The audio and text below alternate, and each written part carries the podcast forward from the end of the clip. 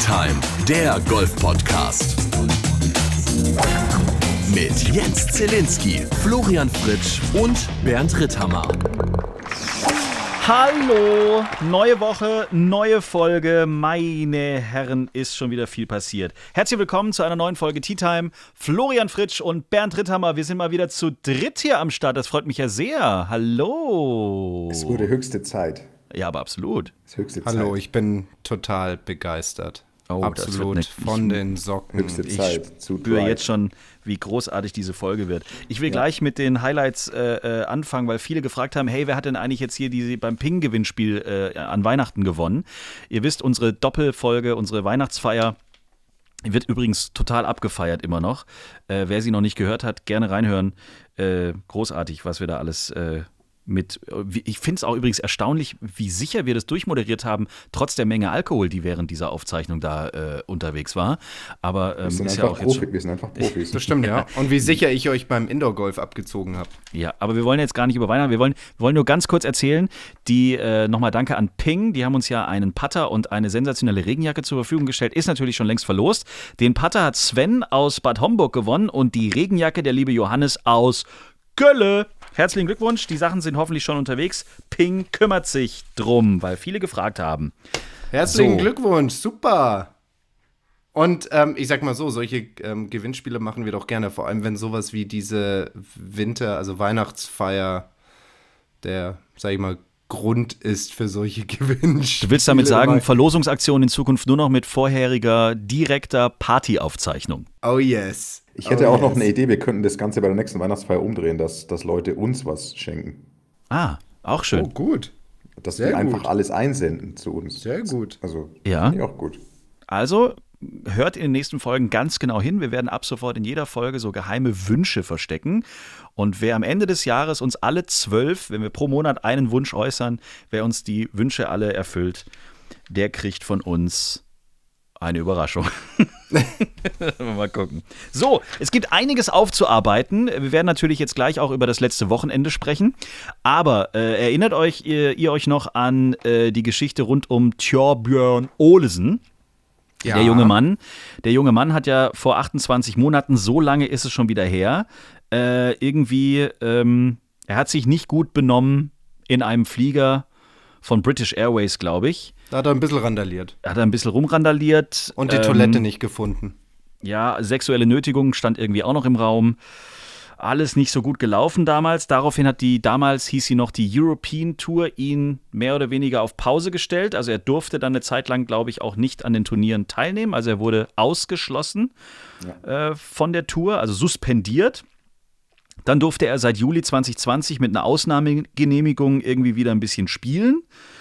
Ähm, ist dann auch abgerutscht auf, was weiß ich, Rang 400 in der Weltrangliste, keine Ahnung was. Auf jeden Fall ist das jetzt alles äh, vom Tisch. Er ist freigesprochen worden. Also finde ich gut. Also er wurde freigesprochen. Er wurde freigesprochen. Weil das Fiese ist ja, wenn so etwas im Raum steht, ja, dann, dann, selbst wenn du freigesprochen wirst, es bleibt ja immer irgendwie was haften, ja.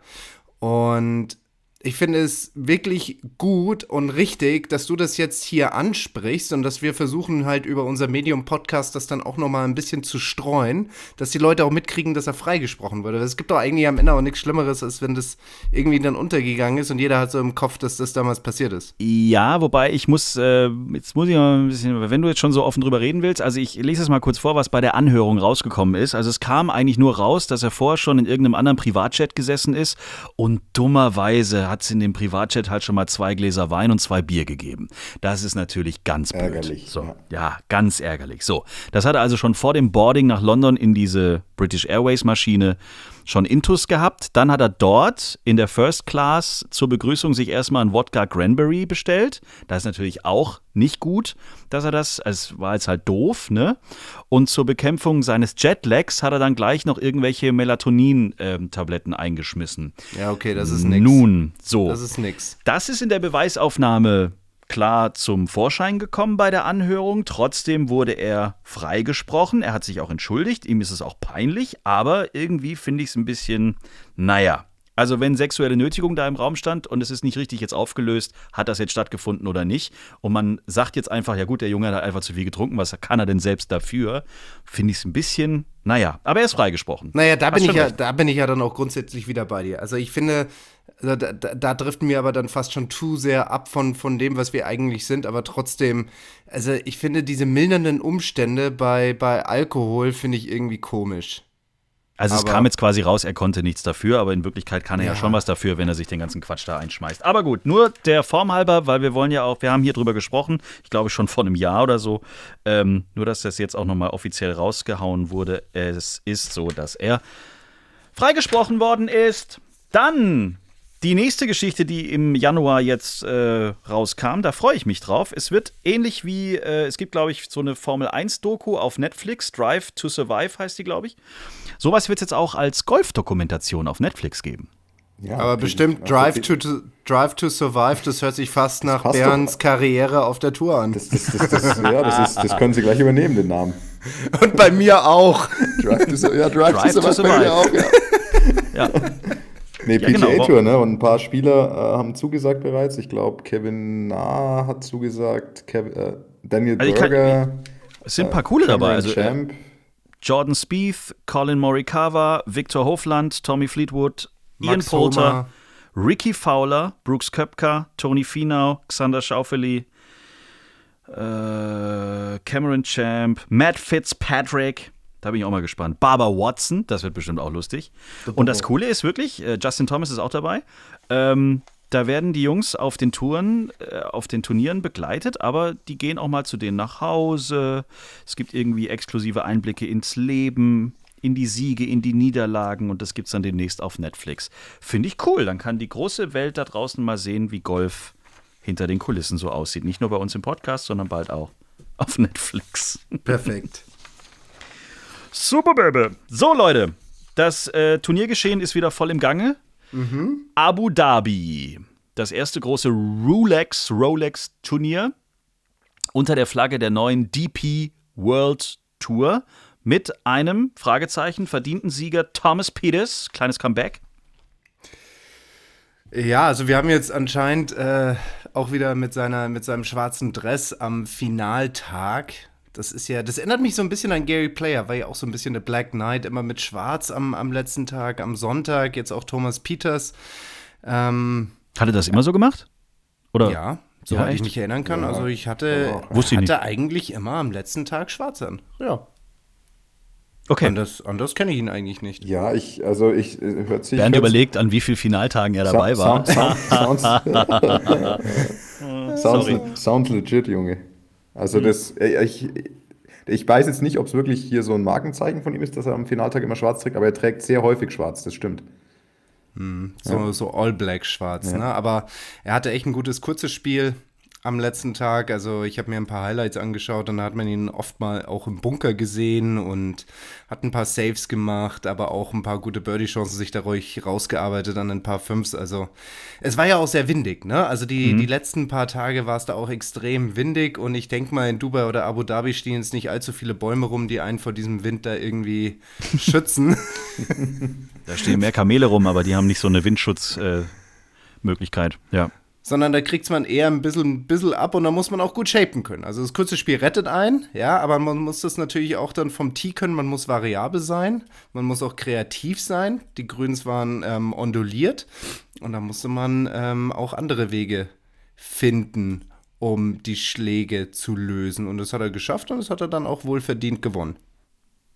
Wir haben dazu eine Frage bekommen aus unserer großartigen Community auf Instagram. Übrigens durchbrechen wir bald die 6000 Follower-Marke. Da freue ich mich drauf. Die Frage ist, wie feiern wir das? Egal. Also, hier kommt eine Frage dazu. Äh, an Tag 2 in Abu Dhabi hat Tyrrell Hatton seinen Ball an der 18 ins hohe Gras geschlagen. Der Ball wurde nur deshalb gefunden, weil der englische Sky On-Course-Kommentator, in Klammer der Typ mit dem Hut, ähm, von den Sky-Kommentatoren am Bildschirm per Funk zum Ball gelotst wurde. Ist das erlaubt? Es hat ja nicht jeder TV-Unterstützung beim Suchen, Fragezeichen.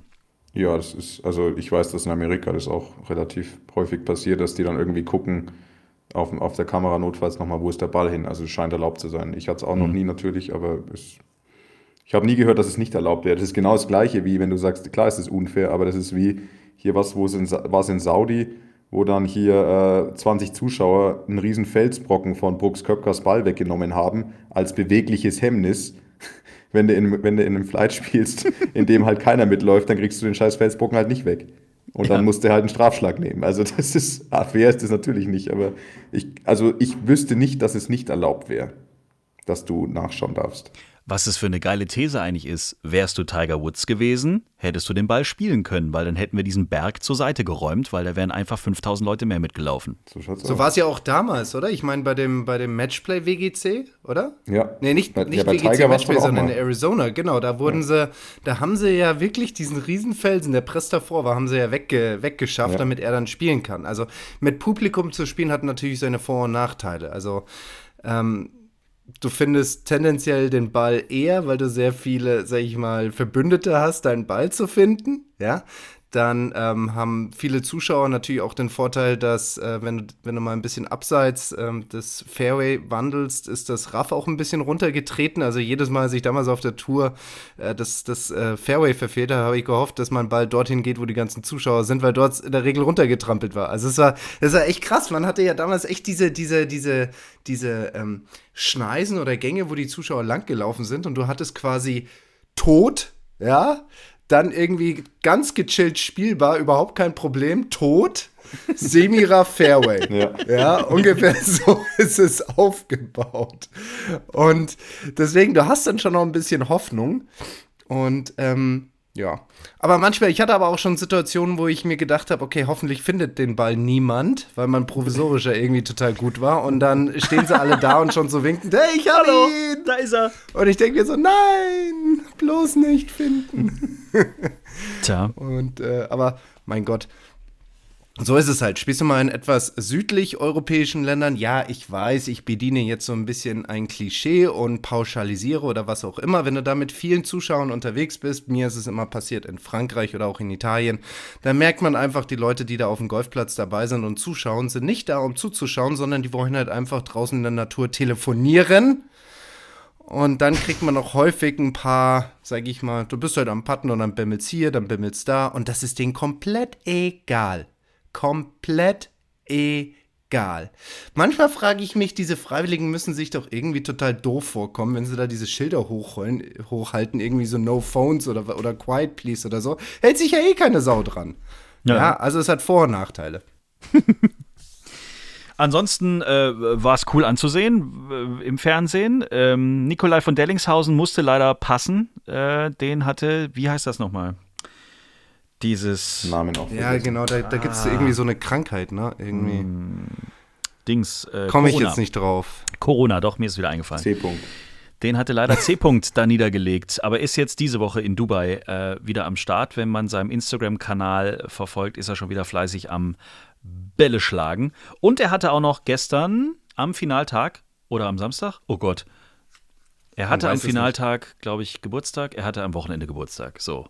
Er hatte am Wochenende hatte Geburtstag. am Ich sage einfach, Stimmt, Ja, genau. Deswegen ist, also ich habe ja, ich, ich habe ja nicht so viel mit Fliegen zu tun, aber ich habe auf einmal so diese ganzen ähm, Privatjets von den Monarchen im Himmel gesehen. Ach, da war, Wie da war sie- große Königsparty, ne? Ja, genau, die ganzen Königshäuser der Welt sind zusammengekommen, um mit dem Großadel zu feiern. Ne? Ball. Ne, Ein Ball ist das. das Genau, so, so Wiener, Ball. Wiener Ball Party. oder irgendwie sowas, das ist dann, Ja, die haben den Burj Khalifa gemietet, den ganzen. mh, Und genau, haben dann klar, so durch die Etagen getanzt. Das dauert natürlich ein bisschen, aber richtig. Und dann erst nochmal ein 37-Gänge-Menü, ne, klar, abends an der Tafel, ne, jeder an Hauptsache, einem er Tisch. ist, Hauptsache ist am Donnerstag durch mit dem Dessert. Dass es dann reicht, äh, um in Dubai dann anzutreten.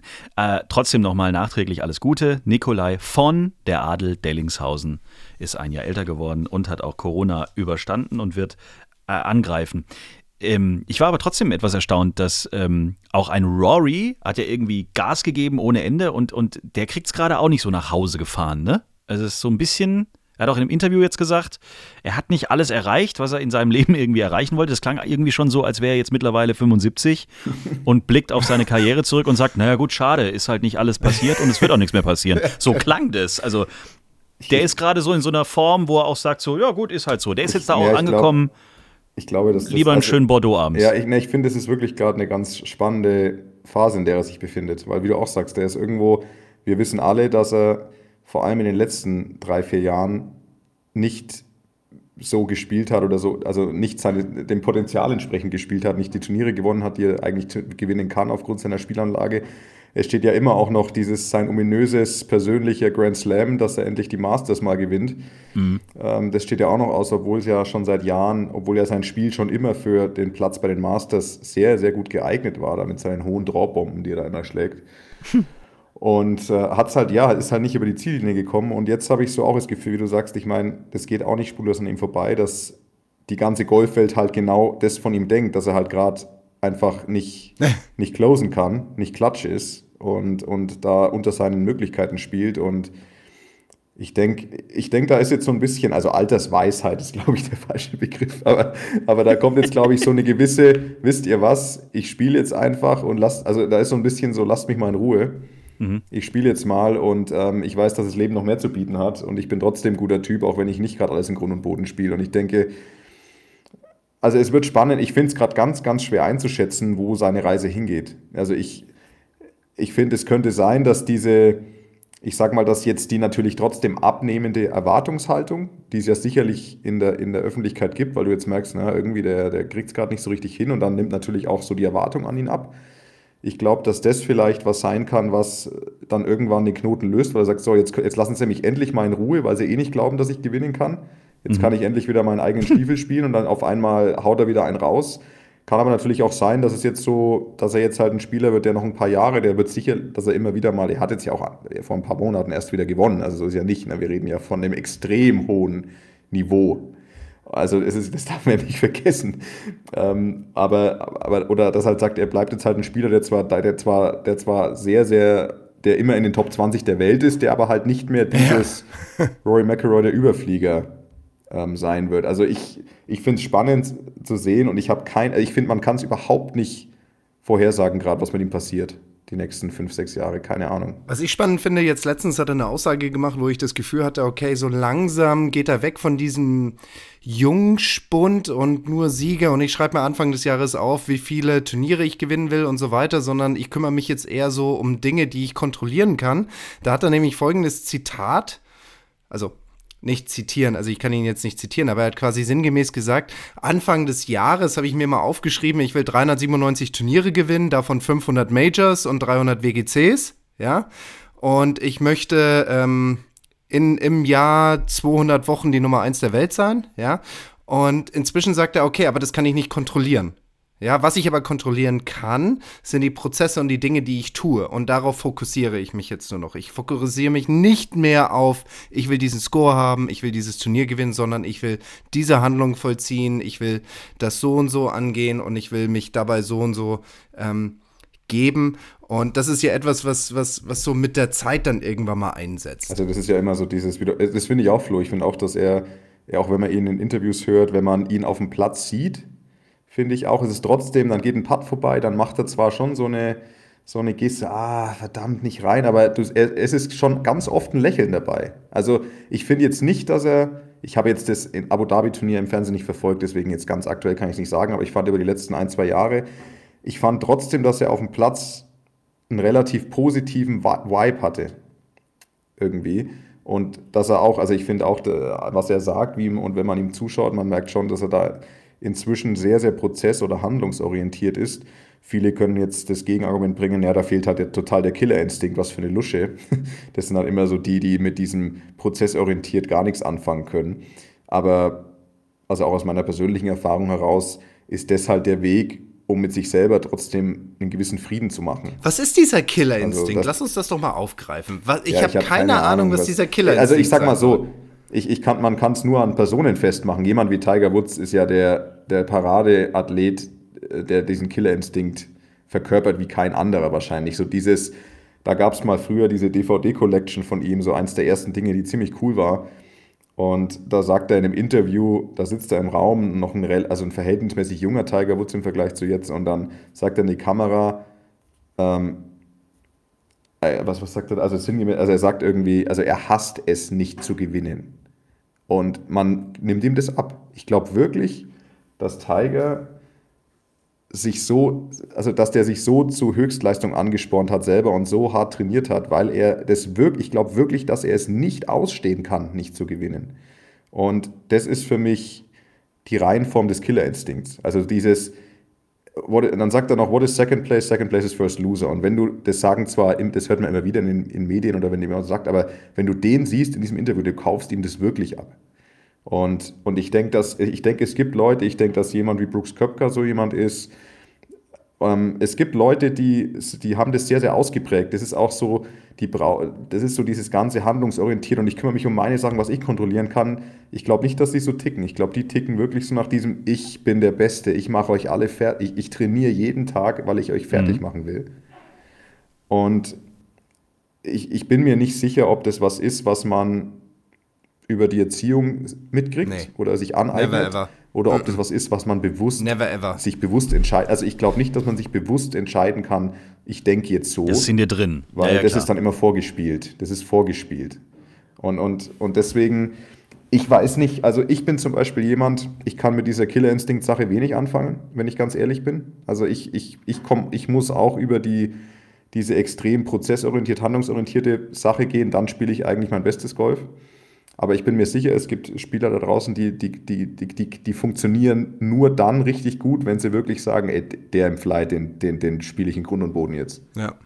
Also, aber welcher von den zwei Typen man ist, keine Ahnung. Ich glaube, dass das schon eine Charaktersache ist. Ja, da gebe ich dir vollkommen recht. Und ich finde jetzt tatsächlich, dass deine Ausführungen ziemlich gut sind, was so diesen Killerinstinkt wahrscheinlich ausmacht. Der Killerinstinkt per se, den gibt es, also ich finde, den gibt es per se nicht. Ja, also diese, diese angebliche Fähigkeit, wenn es darauf ankommt, eine Schippe bewusst und aktiv, willkürlich draufzulegen, weil ich habe mir dann immer logisch gedacht, okay, wenn er schlecht spielt, dann hat er ja anscheinend absichtlich schlecht gespielt. Wenn er absichtlich gut spielen kann, weil er ja diesen Killerinstinkt hat und schlecht spielt, dann hat er ja absichtlich schlecht gespielt.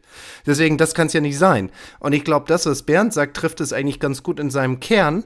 Ich glaube, dieser Killerinstinkt wird charakterisiert durch, ich habe mehr Bock drauf, Erster zu werden, als Angst davor zu haben, durchgereicht zu werden. Ja, vor allem, das richtet sich auch bei den Leuten mehr gegen die anderen, gegen die, gegen die, gegen die Konkurrenz noch. Also ich finde, da richtet sich es wirklich mehr so an diesem, äh, mir scheißegal, wie Hauptsache, ich mach dich fertig. Also, und Golf ist ja eher, also es ist ja wirklich, wir spielen ja wirklich nebeneinander her und am Ende wird verglichen, aber ich glaube, diese Leute ticken da eben so ein bisschen anders. Also auch, da kann man jetzt auch wieder dagegen argumentieren, wenn man Tiger ein bisschen mal, wenn man da mal ein bisschen reinliest und dann seine persönlichen Ziele, der hat ja auch persönliche Ziele für sich natürlich. Also da gibt es diese Tiger 5, wo irgendwie was draufsteht wie keine Bogue, keine Dropshots auf Paar 5 und keine Dreipads. Das sind alles sehr, sehr fast schon für seine, für seinen für seine Stärke bescheidene Ziele, die nur was mit seinem eigenen Spiel zu tun haben. Aber am Ende ist es, also ich, ich glaube, dieser, also in anderen, in, in, körperbetonten Sportarten, jetzt in Mann gegen Mann Sportarten, da ist das natürlich was anderes. Da kann man ja wirklich über Willenskraft vielleicht noch physische Reserven mobilisieren, aber das ist ja was, was im Golf keine Rolle spielt. Ja. Physische Reserven, aber. Ja, doch, mir werden glaub, schon fünf Schläge weggenommen, wenn ich schneller zum Grün laufe. ja, genau, ja, absolut. Ja, dir werden auf jeden Fall welche dazu addiert, wenn du zu langsam bist. genau, richtig. Das auch. Du kannst nicht höher als einen Meter springen, sofort fünf Schläge mehr. Ja. Zack, aber das ist, also das ist, glaube ich, da, da müsste man echt vielleicht mal mit dem Psychologen reden, wie, wie genau sich dieses, dieser Charakterzug definiert oder wie. Aber ich glaube auch, dass das nichts ist, was man sich einreden kann. Nee, das ist ja eine Maske. Das ist ja wirklich eine Maske. Ja. Du sagst halt einfach, okay, so bin ich nicht, aber ich wäre irgendwie so gerne und ich brauche ein bisschen mehr davon, also baue ich jetzt so eine Maske. Und meine Erfahrung ist, wenn du dir so eine Maske baust, ich habe es ja teilweise schon probiert, sobald die auch nur ein bisschen Druck abkriegt, im Sinne von, du spielst gut oder bist im Leaderflight oder hast jetzt ein paar Birdies oder stehst am ersten Tee, ja, sobald die auch nur ein bisschen Druck abkriegt, die geht sofort kaputt. Da ist keine Substanz dahinter. Das ist einfach nur aufgebaut. Ja, aber dieser Druck, der geht dir so ein bisschen an, an, an den Kern von deiner Seele so ein bisschen, an, an, an deine Persönlichkeit heran. Und diese Maske kann dem einfach nicht widerstehen. Es zerbricht sofort. du kannst sie nicht veräppeln. Viele fragen gerade hier im Live-Chat, den es ja eigentlich gar nicht gibt. Äh, gibt es eigentlich 2022 auch Hammergags? Ja, selbstverständlich. Ja, blödsinnige Frage eigentlich. Was soll Was ist denn los mit euch? Ja, sicherlich. Ja, sicherlich. Ja. Dann, meine sehr verehrten Damen und Herren, müssen wir sagen, hier kommt der erste. Der erste von insgesamt fast, ich weiß nicht, wie viel wir dieses Jahr schaffen. Oh, viele. Der erste Hammergag 2022. Can't wait. Bring it. Let's go. Killer Instinct. Was ist ein nackter Ritter? Entrüstet. Oh, Ist für einen Start ins neue Jahr okay. Doch, kann man lassen. Das ist- Ja, okay. ich auch. Das ist, ich finde, das ist eine solide uns ja Messlatte, steigern weil auch. das Ja, ist jetzt das- richtig. Es gibt dir Potenzial, dich zu steigern, ja.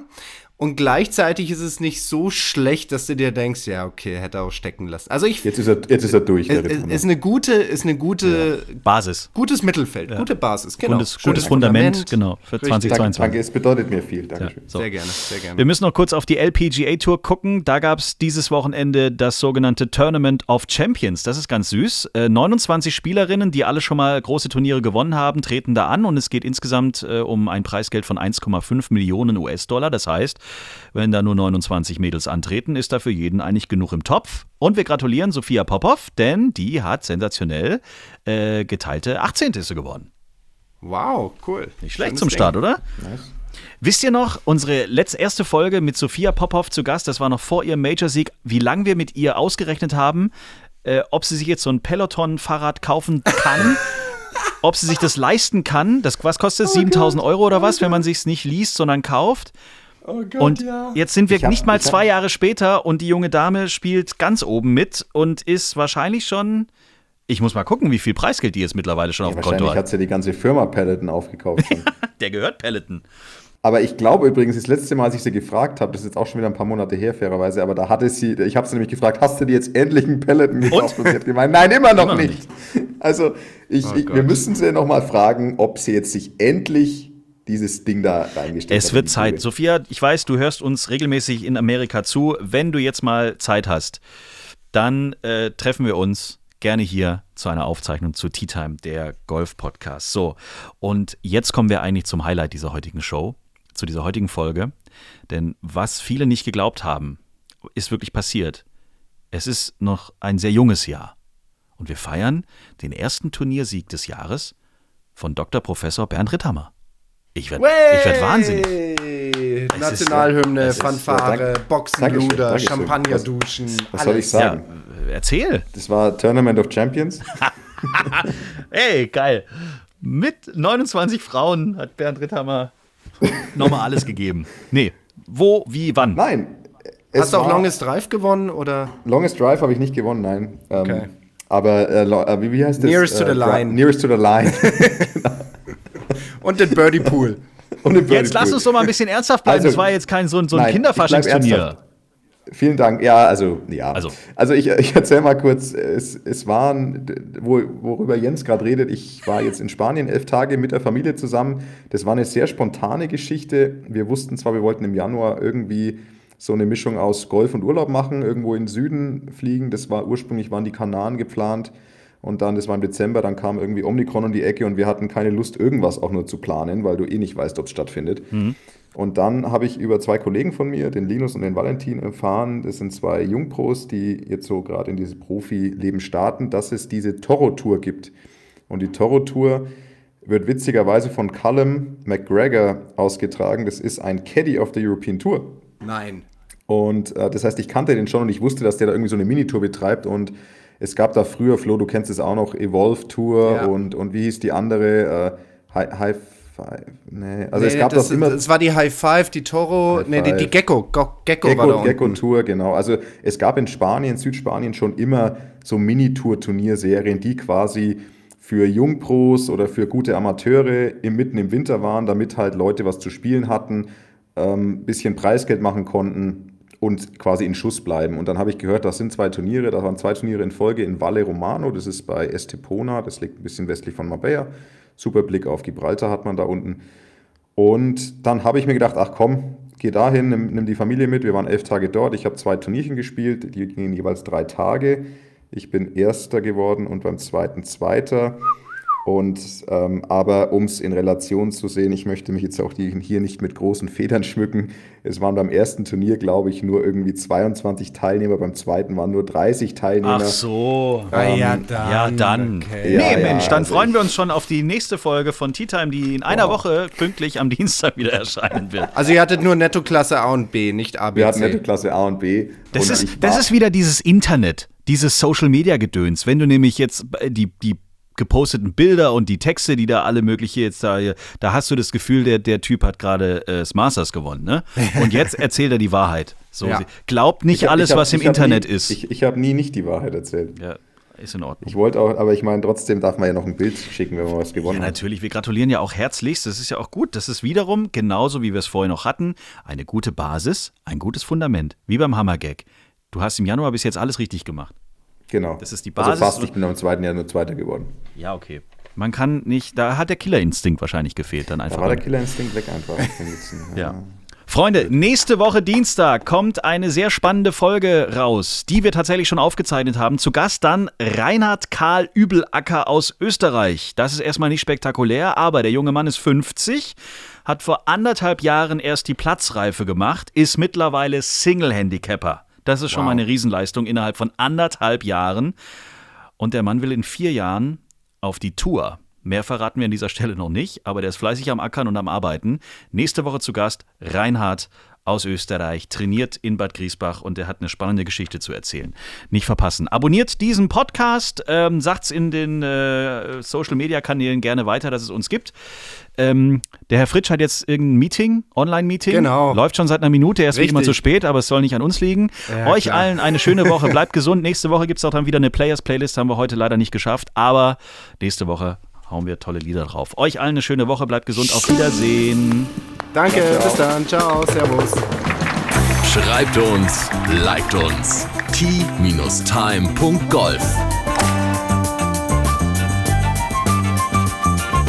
Tea Time, der Golf-Podcast. Auch auf Facebook und Instagram. Tea Time. Tea Time ist eine Produktion von Pot Ever. Infos und noch mehr spannende Podcasts gibt's auf potever.de.